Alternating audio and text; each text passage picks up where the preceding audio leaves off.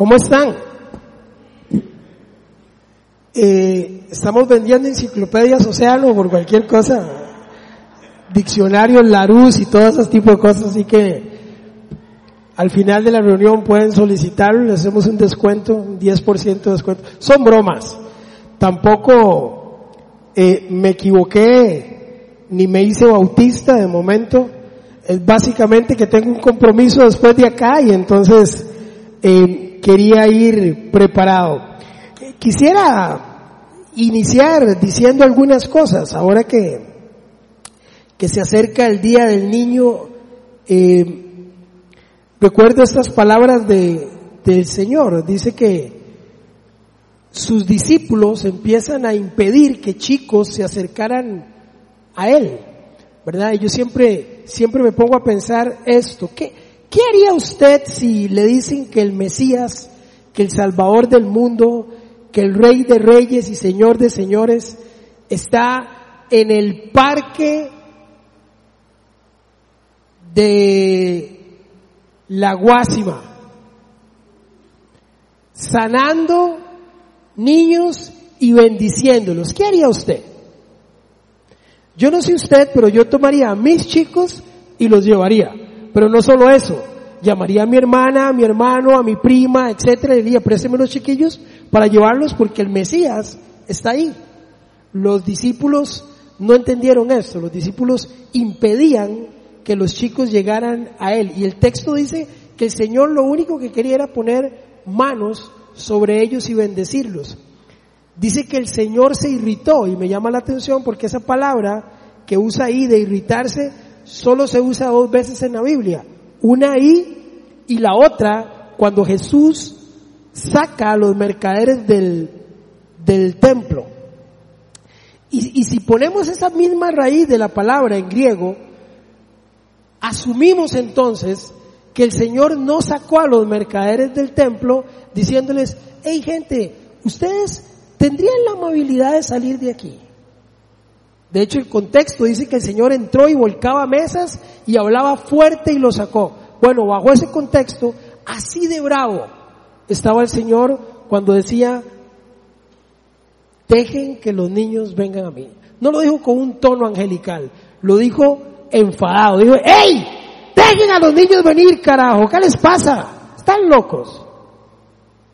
De hecho, a eso le agrega todo el que quiera entrar al cielo tiene que ser como uno de ellos. Y nos marca el estándar. Y yo digo, ¿qué, qué tiene un niño que no tengamos nosotros para que el Señor diga que tenemos que ser como uno de ellos para entrar al cielo? ¿Qué? Porque cuando el Señor compara algo, siempre toma la mejor versión de ese algo. Aquí no estamos hablando de gente con síndrome de Peter Pan y niñoides, o sea, viejos que andan jugando carajillos, no ese es el término. Diversión, estoy interpretando. ¿Qué tiene? Genuinos, son genuinos, son honestos. ¿Sabe? Yo sabía que el recibo de la luz en mi casa se pagaba. Es más, yo sabía que el recibo se pagaba hasta que el recibo decía Marco Morris. Ahí me di cuenta que el recibo se pagaba. Antes de eso no tenía ni idea que había que pagar la luz. Yo no sabía dónde compraban mis papás la comida, si la compraban en Palí, si la compraban en Más por Menos, si iban a miércoles frescos o no. Yo no sabía eso. No me importaba eso porque al final yo sabía que yo llegaba a la casa y había provisión. Era, era, era lógico pensar que mis papás se iban a encargar de eso dependencia total y absoluta. Pero también rollos que nosotros los viejillos jalamos. De hecho, cuando el Señor dice en aquel pasaje que le dice a la muchacha, a la mujer, vete y no peques más, dice que la gente empezó a tirar la piedra y me llama la atención porque el texto dice que desde el más viejo hasta el más joven fueron tirando las piezas, las piedras y yéndose. Pareciera que los más viejos guardamos más rencores y somos más, más difíciles para perdonar. Yo tengo a mis hijos y veo a mis hijos peleando cada 30 segundos. Sus hijos pelean igual. Cada 30 segundos. Pero 30 segundos después están como si nada hubiera pasado. Los que guardamos rencores y jalamos cosas del pasado y los que tenemos dificultad para perdonar somos nosotros los viejos. Una vez más, no en balde el Señor dice que tenemos que ser como niños. Pero termino diciendo una lección que me enseñó mi hijo menor. Bueno, perdón, mi hijo mayor, que ya no es tan menor, cumplió ayer 18 años. 18 años. Si todavía recuerdo cuando yo lo levantaba y lo alzaba y decía, vean qué lindo, está como para comérselo. Y algunos días de estos digo, ¿por qué no me lo comí? ¿Verdad? Pero 18 años, 18 años vuelan, hace nada, lo chineábamos, hoy es, hoy es un hombrecito. Pero esa lección me la enseñó él. Él venía caminando por la acera, nosotros veníamos detrás de él, estaba en esa aventura de explorar, de conocer, de, de, de, de experimentar el caminar. Estaba chiquito, tenía dos años, tres años. Y recuerdo que él empezó a adelantarse y estábamos caminando en una cuadra donde habían a los 100 metros, nosotros le decíamos, no camine, no camine, porque ya iba a llegar a la esquina, le decíamos, espérenos, espérenos, pare. Y él, ¿verdad? Como todo buen chico empieza a medir límites, ¿verdad? Entonces llegaba así hasta el borde del caño y se paraba de puntillas así para llevarnos a nosotros al límite del susto. Y así caminábamos cada 100 metros. Siguientes metros él caminó, y de un pronto a otro pasa eso que nos pasa a menudo, que sale un perro de la nada, un perro saca la cabeza por la verja y le pega el susto de su vida. Nos ha pasado a todos, ¿verdad?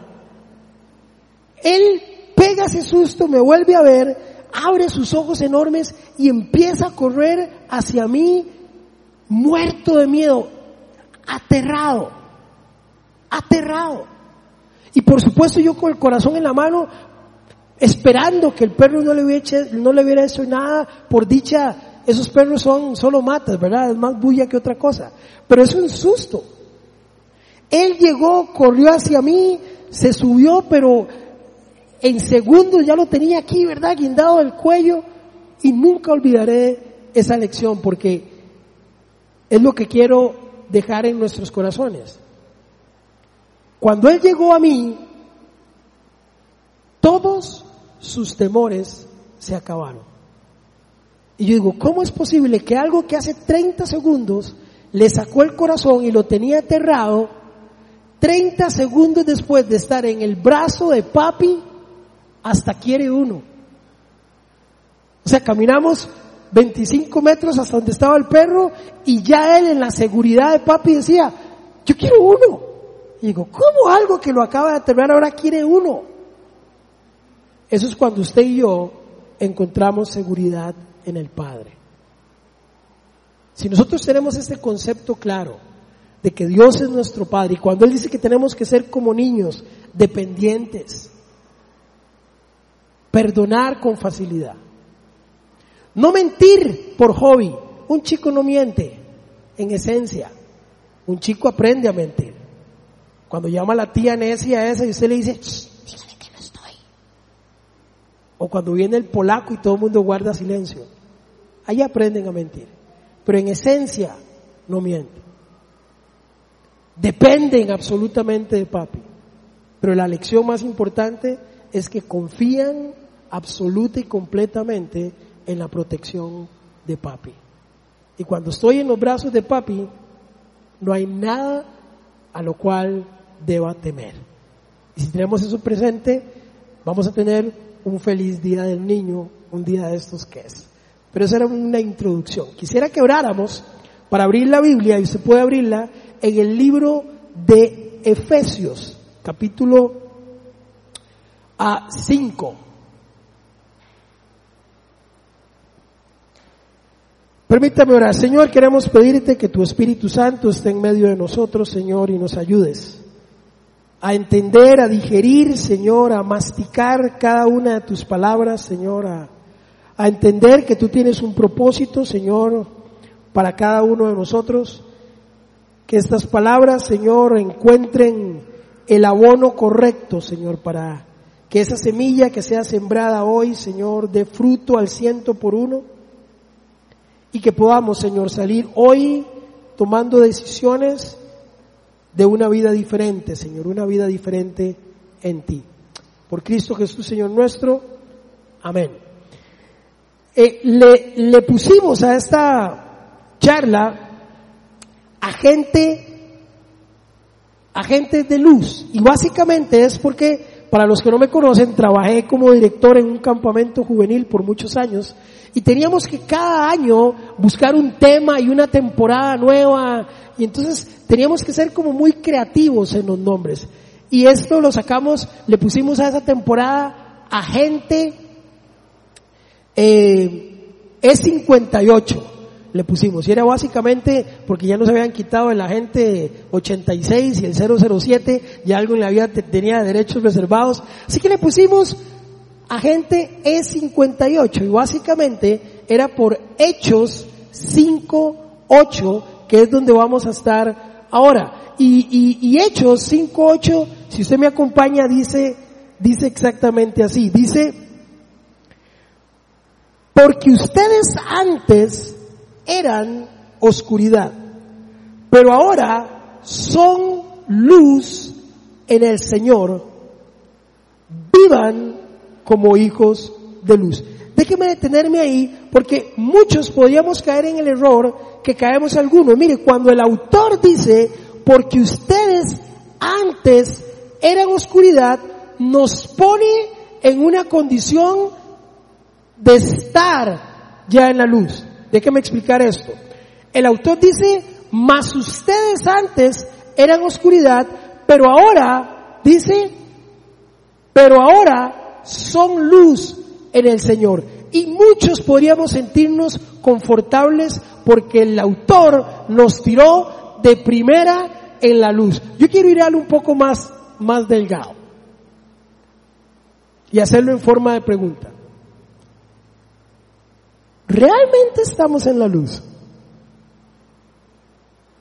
Porque podríamos dar por sentado que estamos en la luz y creo que la primera pregunta que tenemos que hacernos es si verdaderamente estamos en luz.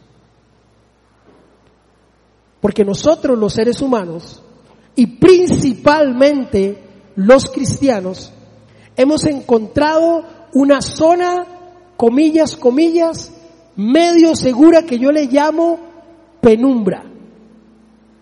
No en la oscuridad. Mire, cuando usted está en oscuridad, su único anhelo, lo único que usted quiere, este texto es caminar hacia la luz. Cuando usted está en los rollos más grandes de su vida, cuando usted está sumido en las broncas más grandes de su vida, cuando usted está en la torta más grande de su vida, en cualquier área de su vida, su único deseo y su oración es, Señor, necesito luz. Señor, necesito salir de aquí. Necesito que esto se acabe. ¿Cierto? Pero conforme vamos caminando hacia esa luz y tenemos todos esos dichos, ¿verdad? Que quiero ver la luz al final del túnel y seguir caminando, etcétera. Pero conforme vamos caminando hacia la luz, sucede, sucede un fenómeno interesante. Y es que cuando estoy en la oscuridad, no veo absolutamente nada. No veo soluciones, no veo opciones, no veo.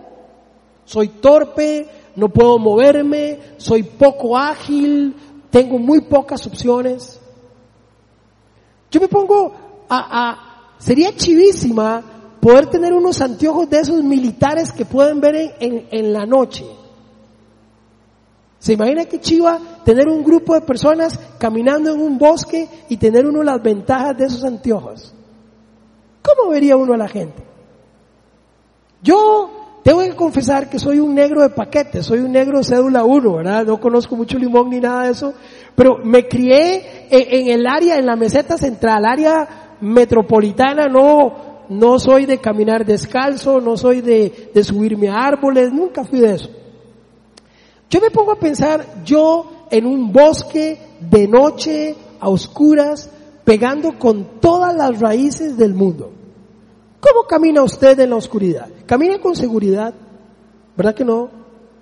Es, es casi que ir a tientas, es, es ir despacio. Algunos usamos la, la, la política o la técnica de volver a la niñez y es mejor gatear que ir jugándose la verdad, caminando, entonces nos tiramos y, vamos palpando con la mano, etcétera, porque la oscuridad no nos da seguridad, no nos la da.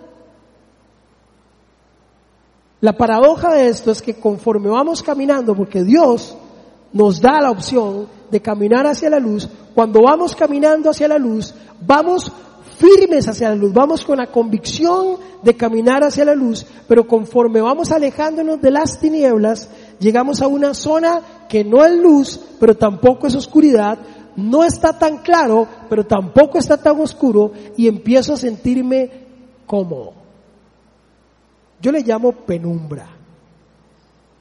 Algunos le llaman mediocridad cristiana. Penumbra. Ya no corro tan rápido hacia la luz porque ya no soy tan inútil. Puedo moverme un poco más rápido, tal vez no con la velocidad que quisiera, pero ya no con la lentitud que traía.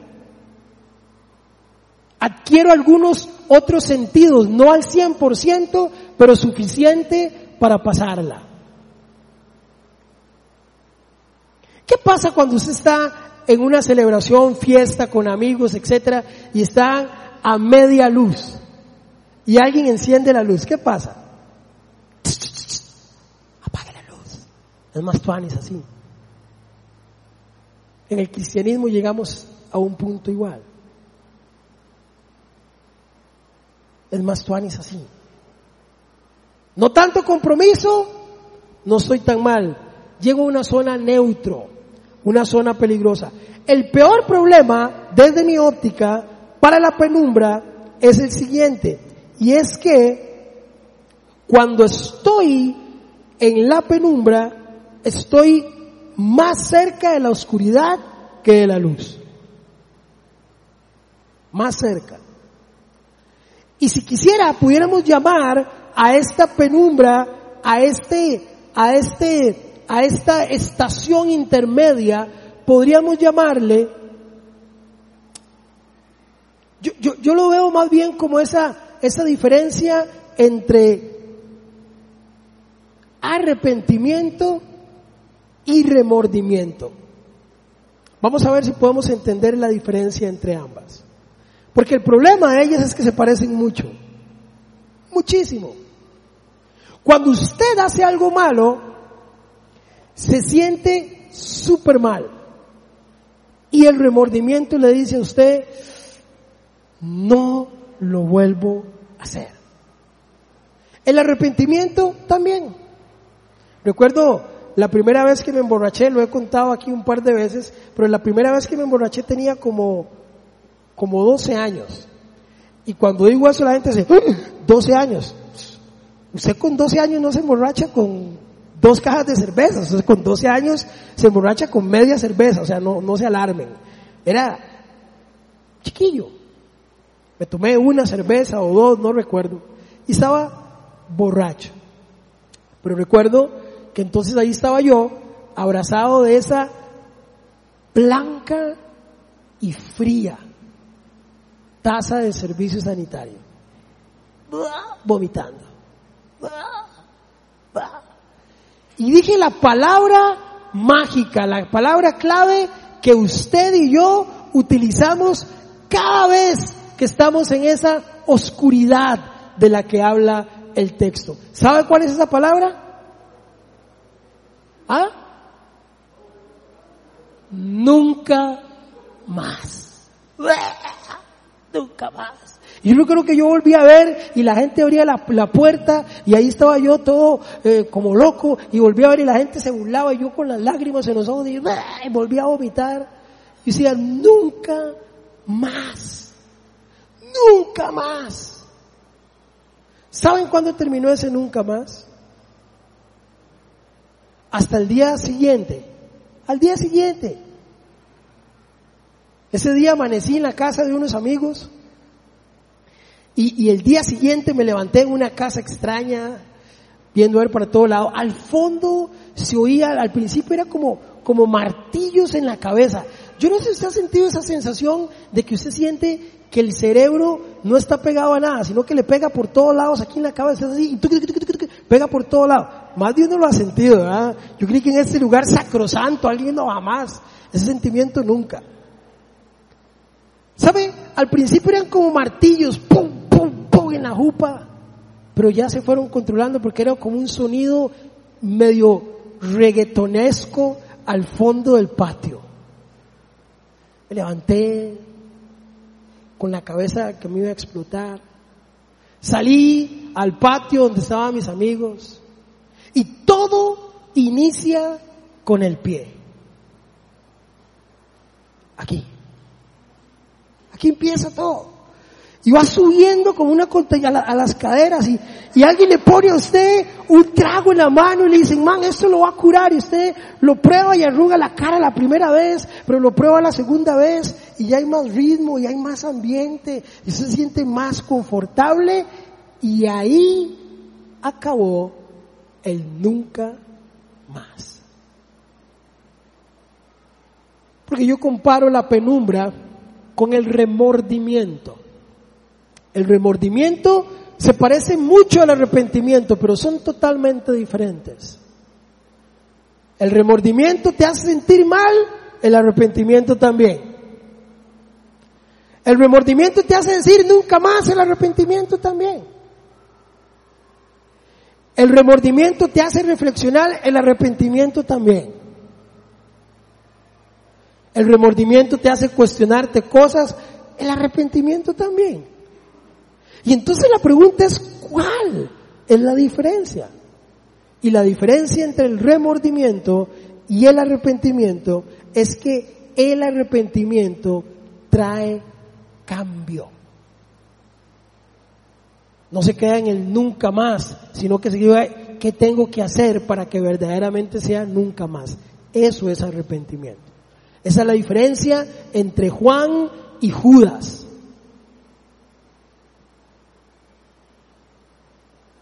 Judas murió porque tuvo remordimiento. Juan lo logró porque tuvo un arrepentimiento verdadero. Perdón, Pedro. Y el Señor quiere eso de nosotros. Arrepentimiento, no remordimiento. Por eso es que tenemos que caminar despacio cuando el escritor dice, porque ustedes antes eran oscuridad. Vuelvo a hacer la pregunta, ¿realmente es antes o hay todavía algunas áreas de nuestra vida donde podemos decir, yo todavía vivo en remordimiento en algunas áreas de mi vida? Y no se asuste, usted dice, no, no, no, yo no, yo conocí al Señor hace 20 años. Nosotros podríamos vivir una vida cristiana sin Cristo en algunas áreas de mi vida. En algunas áreas de mi vida. Cuando nosotros aceptamos a Cristo, invitamos a Cristo a vivir y morar ¿dónde? En nuestro corazón, ¿cierto? ¿Qué pasaría si yo le dijera a mi hermosa y paciente, domadora, le digo yo, mi esposa, ¿qué tal si yo cuando estoy con ella le digo, mi amor, ¿sabe qué?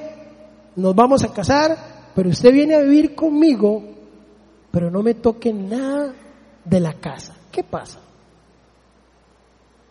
¿Mm? ¿Qué pasa? Yo le digo, mi amor, te invito a vivir conmigo, pero eso sí, la sala no la toque. Llega usted del trabajo al otro día en la cocina, usted tenía los vasos en un estante y tenía los platos en otro estante y cuando usted llega los cambian y entonces no, me deja los platos donde están y me deja las tazas donde van. ¿Cómo se sentiría su esposa?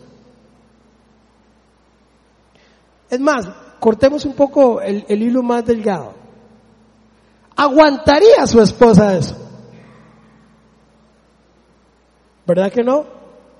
Lo primero que ella diría es, esta, por si vos no lo sabes, esto a partir de ahora es mi casa. Y algunas dirían, y si no se pellizca, usted se queda sin casa. Pero a veces hacemos eso con el Señor. Invitamos al Señor a vivir en nuestra vida y cuando el Señor quiere acomodar cosas en nuestra vida le decimos, ah, no, Señor, eso no. A ese cuarto, a ese cuarto no entre. Ah, no, señor, suave, no agarre la vara con la sala, la sala es mi espacio, si se puede redecorar todo lo demás, pero la sala, la sala es lo mío. Y olvidamos que si hay alguien que es el mejor decorador de interiores, que nosotros podemos tener. Si hay alguien que sabe si una pared está mal ubicada, si hay alguien que se graduó en ingeniería y en arquitectura y sabe porque es el diseñador original suyo, tiene el plano original suyo y sabe que esa pared no va ahí, créame que es él. Créame. Pero nosotros a veces hacemos con Dios eso, Señor, te invito a mi vida, pero le damos una mesa. Cuando usted invita a alguien a vivir a su casa, le da un closet. Cuando usted tiene a alguien de paso en su casa, le da una mesa. Porque lo único que ocupa es una mesa para que ponga la maleta y, saque la ropa del día y la acomode. Pero ¿para qué le voy a dar un closet si pronto se va a ir? ¿Cierto? Pero a veces tenemos a Dios viviendo por años con una mesa. Tranquilo ahí. Lo que ensucie yo se lo voy lavando, pero, pero, tranquilo. Una vez más, realmente, realmente, somos luz. O hay destellos, o hay partes de nuestra vida donde la luz del Señor no ha llegado ahí. Todavía hay puertas que tenemos cerradas con candados diciendo, Señor, aquí todavía áreas de nuestra vida que todavía nos ha costado que la luz de Cristo penetre hasta ahí. Una vez más, pero ustedes antes eran oscuridad, pero ahora son luz en el Señor. Y me encanta esto porque no es una luz propia, no tenemos la capacidad de generar luz. Nosotros, por más que quisiéramos, no tenemos esa, esa capacidad de generar luz. Somos más bien esa función de la luna que lo que hace es reflejar la luz que no le pertenece a la tierra. Porque nosotros no, pero sí podemos reflejar esa luz de Cristo a otros, una vez más. Pero ustedes antes eran oscuridad, pero ahora son luz en el Señor. Y aquí me encanta el escritor porque entonces lo que termina diciendo es, pues entonces, si ya pasaron esto y toda esta evaluación de que sí o no, de arrepentimiento o remordimiento, entonces dice, pues entonces, si es así, vivan como tal. Si ya lo lograron, entonces vivan como hijos de luz. Y empieza a decir, el fruto de la luz consiste en toda bondad, justicia y verdad. Y yo me pongo a decir aquí, bueno, esas serían algunas de las muestras que nos podrían decir a nosotros si verdaderamente estamos viviendo en luz. Y en términos generales, yo, yo todavía veo que quedan tareas pendientes aquí. Me encanta ver a Yorle aquí diciendo lo que están haciendo en esa escuela, pero déjeme decirle algo. Trabajo con una organización apoyándola se llama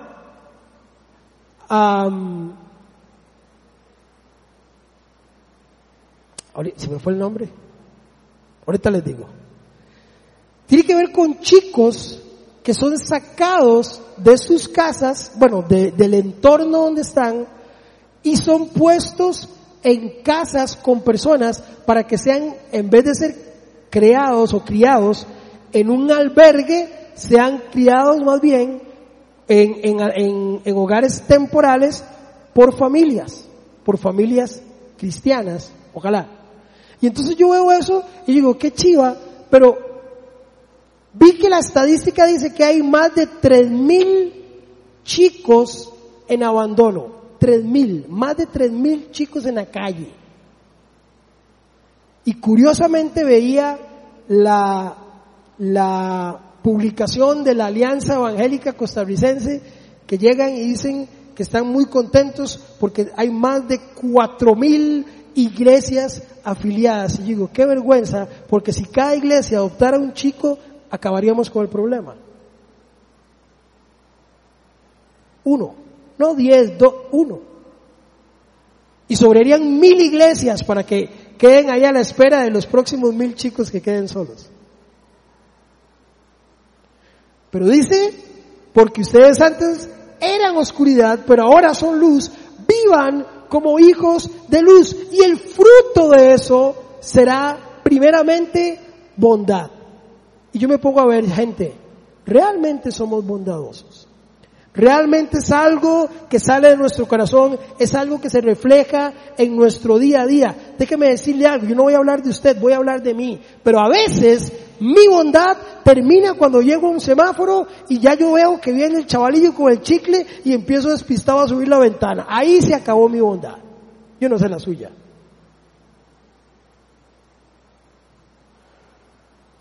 Ahora es fácil ver un ser humano, un ser humano, hijo de alguien, hermano de alguien, papá de alguien, tirado en la calle y pasarle como si fuera una bolsa de basura.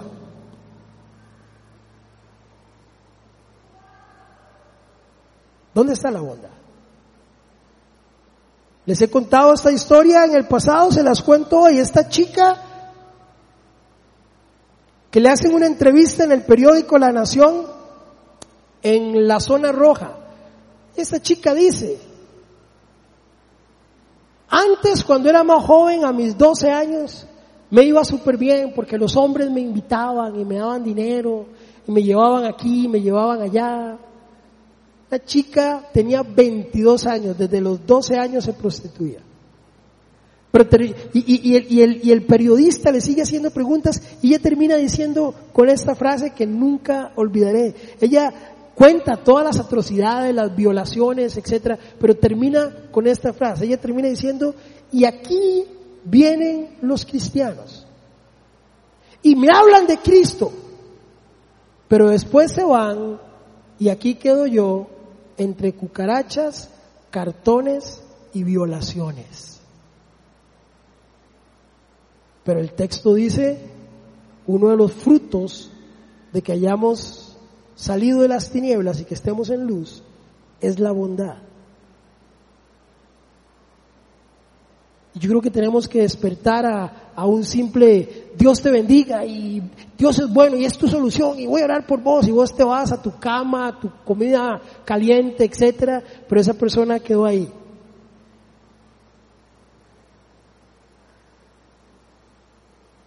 Bondad. Pero no termina ahí. Justicia.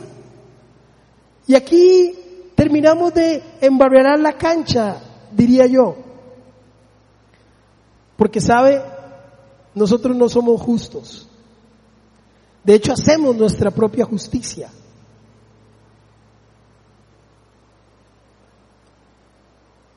Y nos complica cuando hablan de verdad. ¿Sabe que nosotros somos mentirosos compulsivos? Usted miente hasta sin darse cuenta. Usted termina una conversación con alguien y alguien dice que ahora las tuyas, pero eso no, ah, de por sí. ¿O solo me pasa a mí?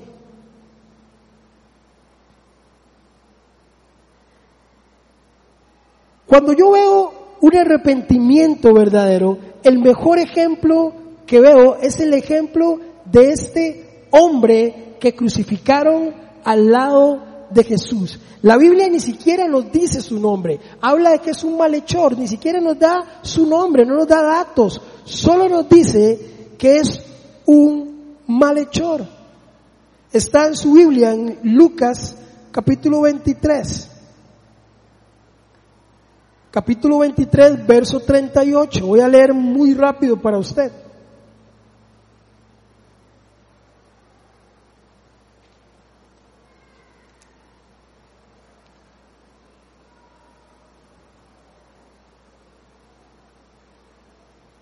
Lucas 23, a partir del verso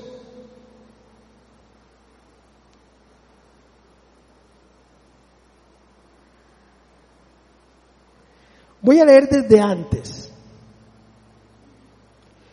desde el 32. Leo para ustedes rápidamente.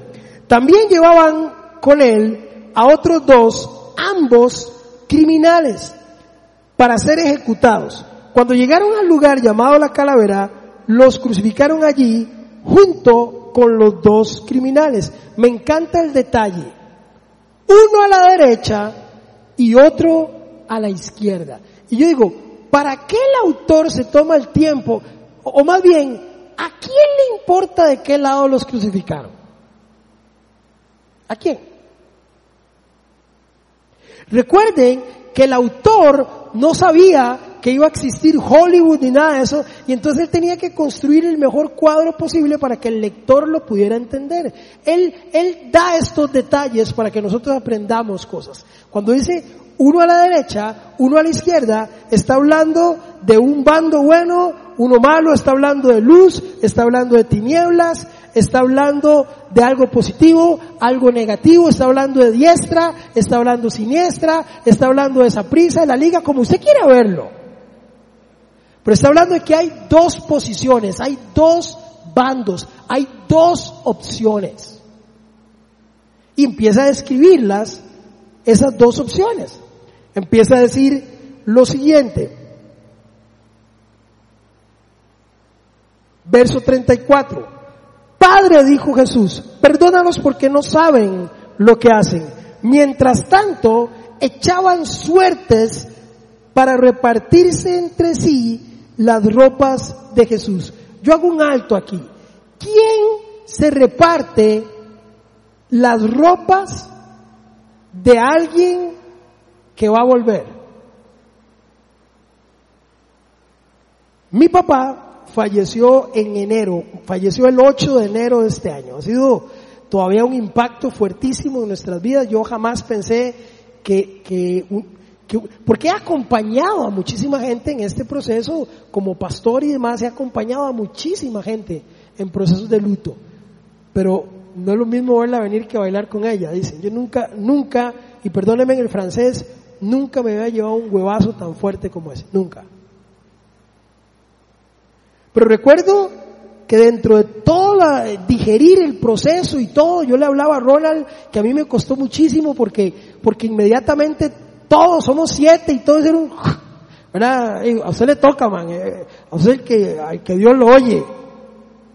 Entonces, presidir el funeral de mi papá, algunos de ustedes estuvieron por ahí, fue un, fue un apoyo increíble. Enterrarlo, apoyar a mis hermanos, pero recuerdo que al día siguiente me llama mi mamá, ¿qué estás haciendo? Y le digo, aquí mami, necesito que venga. ¿Para qué? Porque necesito que usted saque todas las cosas de su papá. Yo no puedo. Pero lo que menos puedo es cada vez que entro, porque tienen un walking closet, entonces cada vez que entro no puedo, no soporto ver la ropa de su papá. Yo llegué y, todo en bolsas y digo, pero mi punto es, mi mamá se deshizo de la ropa de mi papá porque tenía claro, sin lugar a duda, de que mi papá no iba a volver. ¿Quién se juega la ropa y se reparte la ropa de alguien que va a volver? Nadie. ¿Sabe qué significa esto? Que todo el que estaba allí, incluyendo cientos de personas que el día anterior habían con palmas dicho, bienvenido eh, bendito el que viene en el nombre de Jesús y recibieron a Jesús con palmas, ahí están esos mismos chavalos crucificándolo y partiendo del hecho de que ese chavalo no era Jesús, nos paqueteó porque nadie se hubiera repartido la ropa de Jesús si hubieran tenido la fe que se debía tener. Él les dijo, voy a volver y la gente dijo, Juan, no le creo. Así que repártanse los chunches porque este chavalo nos paqueteó. ¿O hay otra explicación? Se repartían las ropas, partiendo del hecho de que no iba a volver. Pero sigue diciendo, Verso 35. La gente por su parte se quedó allí observando y aún los gobernantes se burlaban de él. O sea, gobernantes se burlaban de él, la gente estaba repartiéndose las ropas. Salvo a otros, decían, que se salve a sí mismo, si es el Cristo de Dios, el escogido. También los soldados se acercaron, ¿para qué? Burlarse de él, ofreciéndole vinagre. Y le dijeron, si eres el rey de los judíos, sálvate a ti, perdón, sálvate a ti mismo. Resulta que había sobre él un letrero que decía, este es el rey de los judíos. Nótese la mayúscula. Ese rótulo estaba escrito en tres idiomas diferentes. Griego, arameo e italiano. Y me llama la atención algo. No era una afirmación. No era que estaban diciendo, hey, ahí está el rey de los judíos. ¿Qué estaban haciendo los políticos? ¿Qué estaban haciendo los soldados? ¿Y qué estaba haciendo toda la gente, dice el texto? Burlándose, dicen, ¿verdad? Esto lo que estaba diciendo y escrito en tres idiomas diferentes era, ja, ja, ja, vea lo que decía que era el rey de los judíos. Era una broma, era una ofensa. Y la escribieron en tres idiomas diferentes para que nadie se perdiera el Chile. Lo que quiero es dar toda una gráfica del ambiente que había ahí. Nadie creía que Jesús era Dios. Ni sus discípulos no estaban, habían huido. Nadie. Nadie apostaba a Cristo en ese momento. Habían creído que Él los había fallado, habían creído que no era, habían tirado todo por la borda. Vea lo que dice, ahora sí, un verdadero arrepentimiento. No remordimiento, arrepentimiento. Vea lo que dice el verso 40.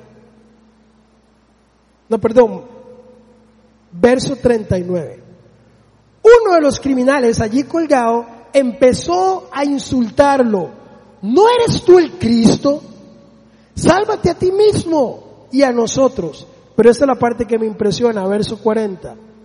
Pero el criminal, el otro, le respondió, ni siquiera temor de quién. Ponga el 40, porfa.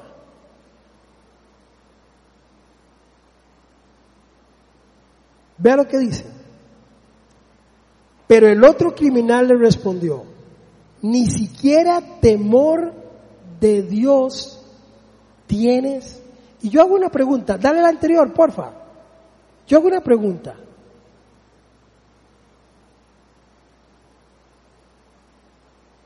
¿Qué vio este hombre que nadie más vio allí? No era un maestro de la ley, no era un profeta, no era, un, no era uno de sus discípulos, un criminal, ni siquiera su nombre nos da. Y es la única persona en todo ese entorno donde habían burlas, repartición de ropa, etcétera, que tiene la capacidad. Eso lo hace el arrepentimiento. Tiene la capacidad de ver a Dios donde nadie más lo veía. Ojo, no era un sacerdote del templo. De hecho, déjeme decirle algo. Para que lo hayan puesto en una cruz era porque había cometido un delito grave. La cruz era la peor pena a la que alguien podían condenarlo. Y este hombre tiene la capacidad de decir, hey, ni siquiera temor de Dios tienes. Y hace tres cosas increíblemente maravillosas que nosotros tenemos que aprender hoy para poder tener ese acceso a pasar de tinieblas a luz. Dice esto. Número uno,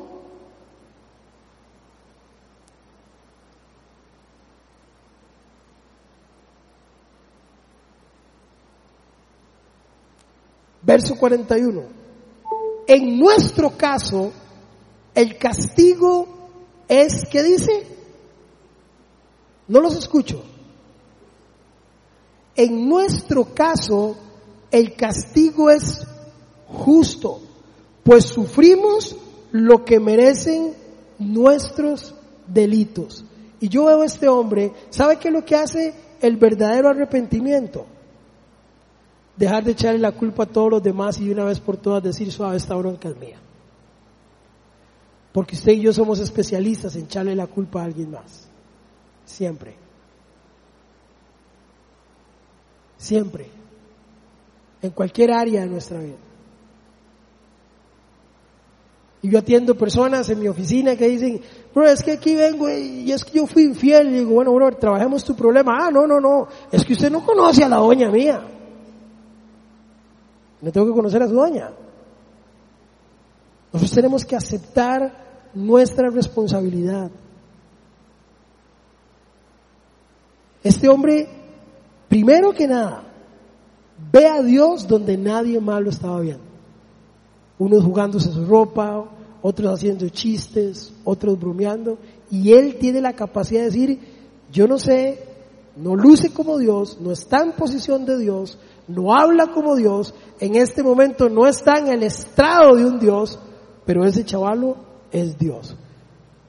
Y tener esa capacidad no es cualquiera. De hecho, debe ser nuestro anhelo. Ver a Dios donde nadie más lo ve. ¿Sabe dónde hay que ver a Dios? Cuando usted abre la alacena y solo hay una lata de frijoles. ¿Sabe dónde hay que aprender a ver a Dios? Cuando hay un dictamen médico y todo pareciera no correcto, ahí hay que empezar a ver a Dios donde nadie más lo ve. Cuando hay escasez, tenemos que hacer el ejercicio de ver a Dios donde nadie más lo está viendo. acto seguido, dejar de echarle la culpa de mis rollos a todas las demás. Este hombre tiene la capacidad, ojo, no es un sacerdote, es un malhechor, pero tiene la capacidad de decir, hey, nosotros estamos aquí porque lo merecemos. Y yo lo he contado muchas veces, pero es la única forma en la que yo puedo ejemplarizar esto y es de nuevo, es como, como dice un gringo cuando lo dejó el bus. Me encanta. Me encanta. Yo fui a estudiar a un instituto en Estados Unidos por una beca, gracias a Dios. Y llegué tarde un día a clases con un compañerillo. Yo el negro latino y el man el gringo, gringo, gringo, gringo, gringo, gringo, gringo, gringo, gringo, regringo, rosado, gringo. Y los dos llegamos tarde a clase. Cuando llegamos, hay un asunto cultural pero allá, cuando usted llega tarde a clase, le dan color. Entonces el profesor detiene la clase y usted tiene que entrar y usted tiene que pedirle disculpas al profesor y tiene que pedirle disculpas a sus compañeros por llegar tarde. Es un asunto cultural, es un bañazo. Yo todavía llego y como buen tico estoy tratando de camuflarme así por detrás, ¿verdad? Y todo, pero me agarraron caído. Él detiene la clase y dice, ustedes tienen que disculparse conmigo y tienen que disculparse con sus compañeros. Y mi compañero, el gringo, dice esto, I'm sorry, I missed the bus. Significa, lo siento, yo perdí el bus. Y me toca a mí, yo me paro y digo, de a mí el bus me dejó. Y dice el profesor, no, a usted el bus no lo dejó, usted no llegó a tiempo a la parada a tomar el bus. Y aunque parezca chiste, así somos nosotros. Siempre es culpa de alguien más. Yo atiendo chicos que llegan a mi oficina y le digo, ¿qué estás haciendo aquí? Y me dice, estoy aquí porque mi mamá me trajo, porque la profesora de matemáticas me dejó. No, usted se quedó. Aquí yo veo un hombre que tiene la capacidad de decir suave, yo cometí un error, yo estoy aquí y estoy pagando lo que ocupo hacer porque yo cometí una falta. Pero típicamente nosotros, cada vez que se nos, se nos, se nos señala una grieta en nuestro carácter, lo que hacemos es señalar. Y eso es histórico. Adán falla y le dicen Adán y dice Eva. Y a Eva le dicen enseñar a la culebra. Y la culebra no tiene para dónde y saca la cola y anda buscando a ver a quién le echa la bronca. Así somos nosotros. Pero sabe, para pasar de arrepentimiento, perdón, de remordimiento a arrepentimiento, la regla es la misma para todos. Número uno, tenemos que volver nuestra mirada a Dios y verlo donde nadie más lo está viendo. Segundo, tenemos que reconocer nuestra falta, tener la capacidad de reconocer nuestro pecado. Tercero, y mucho más importante, es lo que sigue diciendo. Vuelvo a leer el 41. En nuestro caso, el castigo es justo, pues sufrimos lo que merecen nuestros delitos. Este, en cambio, no ha hecho nada malo. Verso 42. Luego dijo, Jesús, acuérdate de mí cuando venga tu reino. Y si usted ve esto, son las leyes espirituales. Son las leyes espirituales.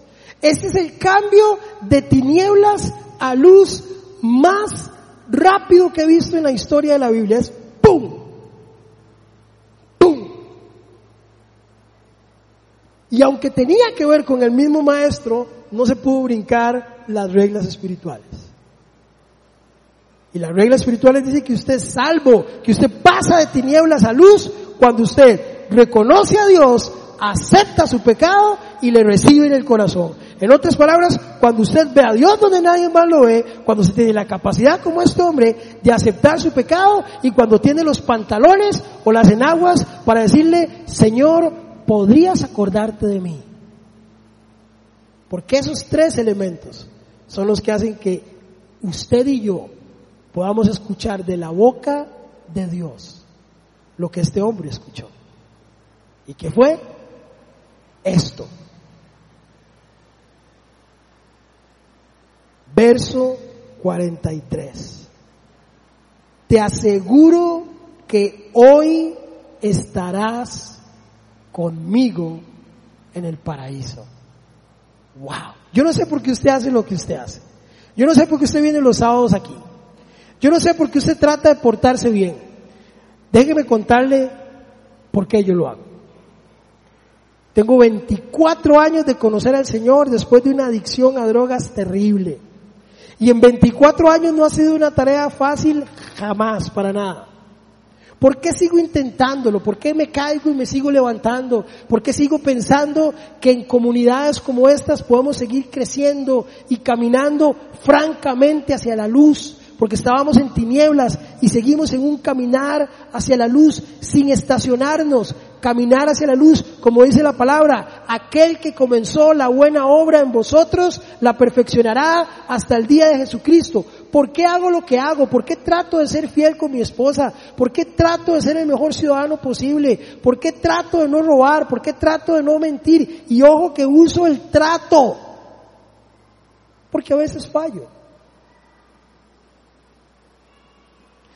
Todo eso lo hago porque algún día yo quiero escuchar de boca de Dios, hoy estarás conmigo. Si no, ¿qué sentido tiene esto? Si no, ¿qué sentido tiene? ¿Qué sentido tiene portarse bien si al final del camino no hay un más allá? ¿Qué sentido tiene? El sentido lo encontramos cuando sabemos que el Señor tiene reservado para nosotros algo mucho mejor. Ahí cobra sentido. Porque dice que de la boca del Señor solo escucharemos dos cosas y con esto termino. La Biblia dice que usted y yo, de boca del Señor, escucharemos dos. Y yo oigo todavía a la gente, y yo sé que somos románticos en el cristianismo, pero todavía oigo a la gente que dice, Señor, cuando, cuando yo esté en tu presencia hay tantas cosas que quiero decirte y, y quiero preguntarte tantas cosas. Señor, ¿por qué, por qué las jirafas? Y, y, cuál fue el rollo con la jirafa y, y, y, Señor, ¿por qué esto y por qué lo otro? Y somos muy románticos. Pero la Biblia dice que cuando usted y yo lleguemos a la presencia del Señor, solo oiremos dos cosas. Solo dos. No importa lo que usted tenga que preguntar. No importa si usted quiere alabar y dice, Señor, dame un chance para alabar tu nombre y glorificarte. La Biblia dice que solo dos cosas escucharemos. Una será, alejaos de mí, hacedor de maldad. No te conozco.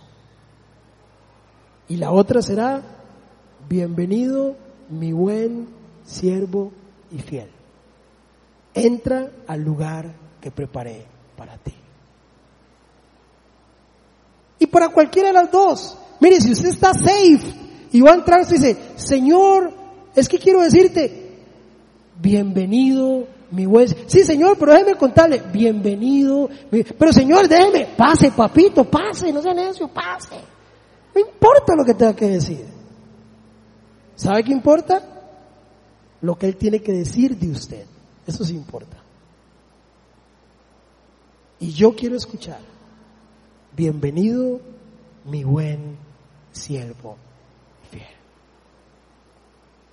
Pero para eso tengo que hacer lo que hizo este hombre.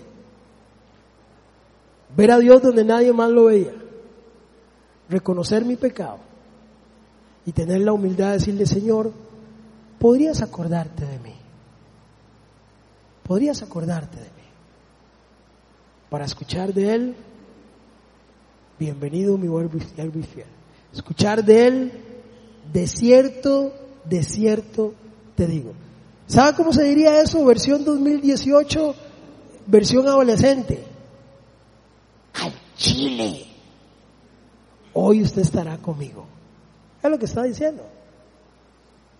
El desierto, desierto, te digo, es no hay duda. Hoy estarás conmigo. Pero hay un requisito, gente. Para pasar de tinieblas a luz, para salir de la penumbra, necesitamos arrepentimiento. Como lo tuvo este hombre. No un hombre de Dios, un malhechor. No importa. El Señor no discrimina. Un hombre lleno de delitos y pecados.